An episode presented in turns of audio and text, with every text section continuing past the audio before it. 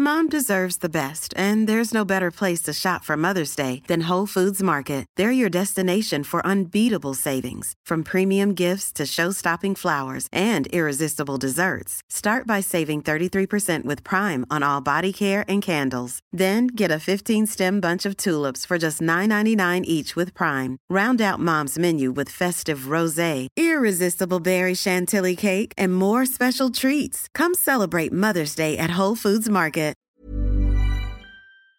Des jeunes filles sont victimes de mystérieux malaises depuis des semaines en Iran. Le gouvernement iranien est accusé d'empoisonnement massif. La situation inquiète, mais alors qu'en est-il? Salut c'est Hugo, j'espère que vous allez bien. Voici donc le sujet à la une de notre format des actualités du jour euh, aujourd'hui. Alors ces mystérieux malaises, ils sont dus à des empoisonnements qui auraient commencé fin novembre dans une école primaire de la ville de Qom au sud de Téhéran, qui est donc euh, la capitale du pays, lorsque 18 petites filles de cette école ont été euh, emmenées à l'hôpital. Ensuite, ces empoisonnements se sont répandus dans plusieurs villes d'Iran et dimanche d'ailleurs, plusieurs écoles élémentaires, collèges et lycées ont été la cible d'intoxication. Les victimes souffrent toutes des mêmes symptômes, à la fois des douleurs à la poitrine, jambes qui tremblent, des vertiges ou encore des membres engourdis. Alors pour l'instant, c'est très difficile d'évaluer exactement le nombre de jeunes filles qui ont été envoyées à l'hôpital ou encore celles qui sont dans un état critique. Mais il faut savoir que depuis fin novembre, plusieurs centaines de cas d'intoxication ont été signalés dans au moins 50 deux établissements scolaires en Iran. C'est ce qu'indiquent en tout cas des chiffres qui ont été euh, publiés par euh, le gouvernement iranien et du coup, eh bien, la source de ces chiffres pose question. Je reviens là-dessus euh, juste après. Mais alors, de quoi s'agit-il? Eh bien, tous ces malaises sont survenus après avoir respiré des odeurs jugées désagréables au sein même de ces établissements scolaires. Les victimes décrivent une odeur de mandarine ou alors de poisson pourri. Et face à l'inquiétude des familles des victimes, le gouvernement a donc fini par ouvrir une enquête le 26 février. Et selon les premières conclusions euh, du gouvernement, il s'agirait d'attaques perpétrées par des extrémistes religieux qui voudraient fermer les écoles des filles. Cependant, aucune arrestation euh, n'a eu lieu pour le moment et selon euh, le journal Le Monde, le régime va même jusqu'à faire porter la responsabilité aux jeunes filles victimes en les accusant de créer avec ces malaises, je cite, le désordre dans leurs établissements scolaires. Ça c'est donc la version officielle aujourd'hui du gouvernement iranien, soit accuser des extrémistes, soit eh bien simplement accuser directement les jeunes filles. Il faut savoir que ces mystérieuses intoxications, eh bien, elles surviennent alors que l'Iran est traversé actuellement par une contestation inédite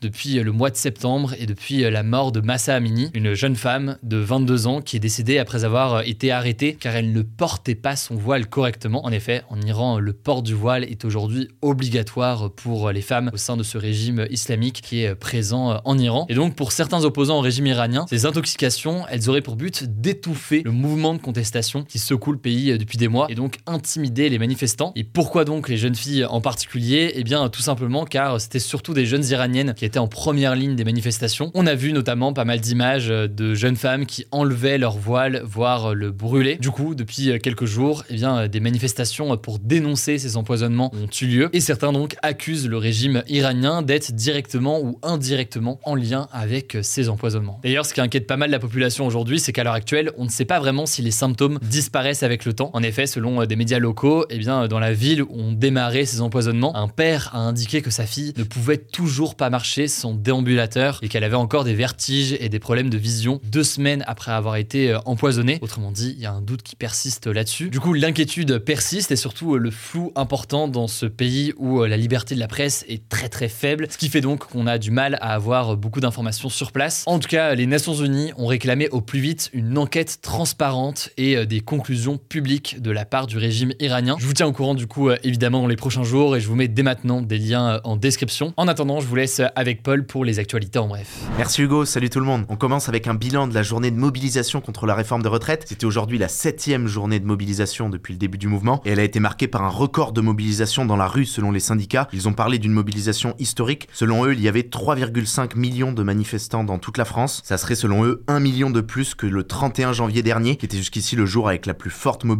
Alors de son côté, le ministère de l'Intérieur donne des chiffres moins élevés. Il y aurait eu 1,28 million de manifestants dans toute la France, à peine un tout petit peu plus que le 31 janvier, où le ministère avait parlé d'1,27 million. Dans le détail, ce mardi, dans les écoles, collèges, lycées, 60% des enseignants étaient en grève, selon les syndicats. Alors le ministère de l'Éducation nationale, lui, parle de seulement 33%, qui serait un taux moins élevé que lors de la journée du 19 janvier. Il faut noter aussi qu'il y a eu des blocus devant plusieurs lycées et universités en France. Dans les transports, il y a eu 40% de grévistes à la SNCF. Et on vous en parlait hier, dans plusieurs secteurs, les appels à la grève étaient reconductibles de jour en jour et donc les grèves vont aussi se poursuivre dans les jours à venir. Ce mercredi, le trafic des trains restera notamment très perturbé. Il n'y aura que un TGV sur 3 et un TER sur 3. Deuxième actu, le gouvernement chinois a fait plusieurs déclarations remarquées contre les États-Unis, évoquant un risque de conflit si les États-Unis ne font pas évoluer leur position. Ça arrive dans un contexte de forte tension autour déjà de la question de Taïwan, que la Chine revendique, autour des accusations d'espionnage avec le ballon chinois ou encore de la guerre en Ukraine. Et alors justement, à propos spécifiquement de la guerre en Ukraine, le ministre chinois des Affaires étrangères a nié les accusations des États-Unis disant que la Chine fournirait des armes à la Russie. Au contraire, il a critiqué le rôle des États-Unis dans cette guerre. Il les a accusés d'être une main invisible qui alimenterait le conflit en Ukraine. En gros, selon lui, les sanctions et les pressions américaines ne résoudront pas la guerre. Il faudrait au contraire développer le dialogue et pousser vers des négociations de paix. Bref, c'est une nouvelle preuve de la nouvelle posture diplomatique de la Chine dans cette guerre et des fortes tensions entre la Chine et les États-Unis en ce moment. Le président chinois Xi Jinping a lui aussi fait une déclaration. Il a accusé les Occidentaux de mener une répression contre la Chine pour l'isoler sur la scène internationale. Troisième info, ça parle aussi de géopolitique, mais cette fois entre la Corée du Sud et le Japon. Le gouvernement sud-coréen a proposé au Japon un plan historique pour régler une question de grande tension entre les deux pays, le dédommagement des victimes du travail forcé pendant la période de colonisation de la Corée du Sud par le Japon. En fait, entre 1910 et 1945, la Corée été occupée par le Japon. Vous le savez si vous avez vu notre vidéo sur l'histoire des deux Corées qu'on a sorti il y a quelques semaines sur notre chaîne principale Hugo Décrypte. Pendant cette période de colonisation, plus de 780 000 Coréens ont été déportés au Japon ont été forcés à travailler dans des usines dans des conditions très dures,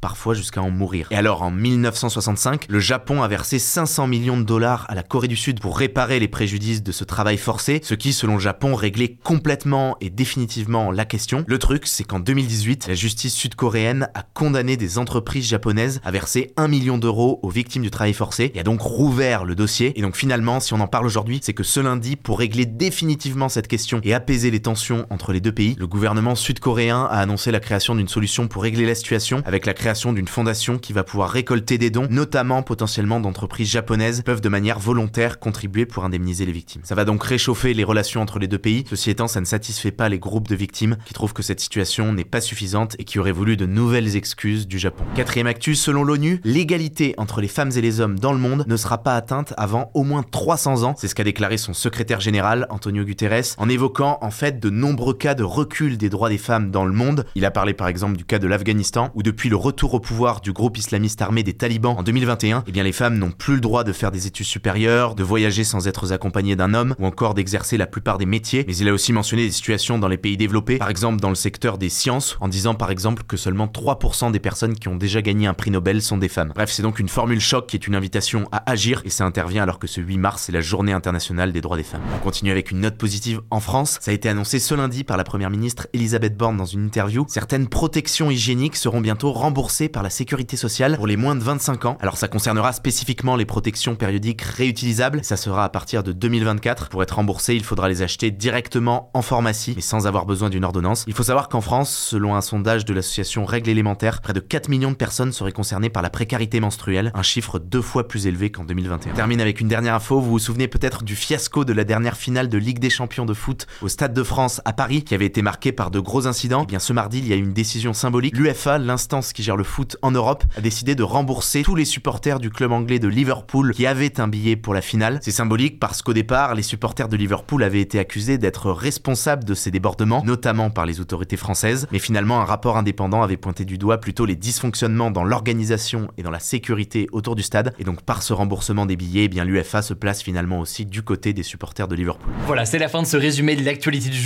Évidemment, pensez à vous abonner pour ne pas rater le suivant, quelle que soit d'ailleurs l'application que vous utilisez pour m'écouter. Rendez-vous aussi sur YouTube ou encore sur Instagram pour d'autres contenus d'actualité exclusifs. Vous le savez, le nom des comptes, c'est Hugo Décrypte. Écoutez, je crois que j'ai tout dit. Prenez soin de vous et on se dit à très vite. Hey, it's Paige DeSorbo from Giggly Squad. High quality fashion without the price tag. Say hello to Quince.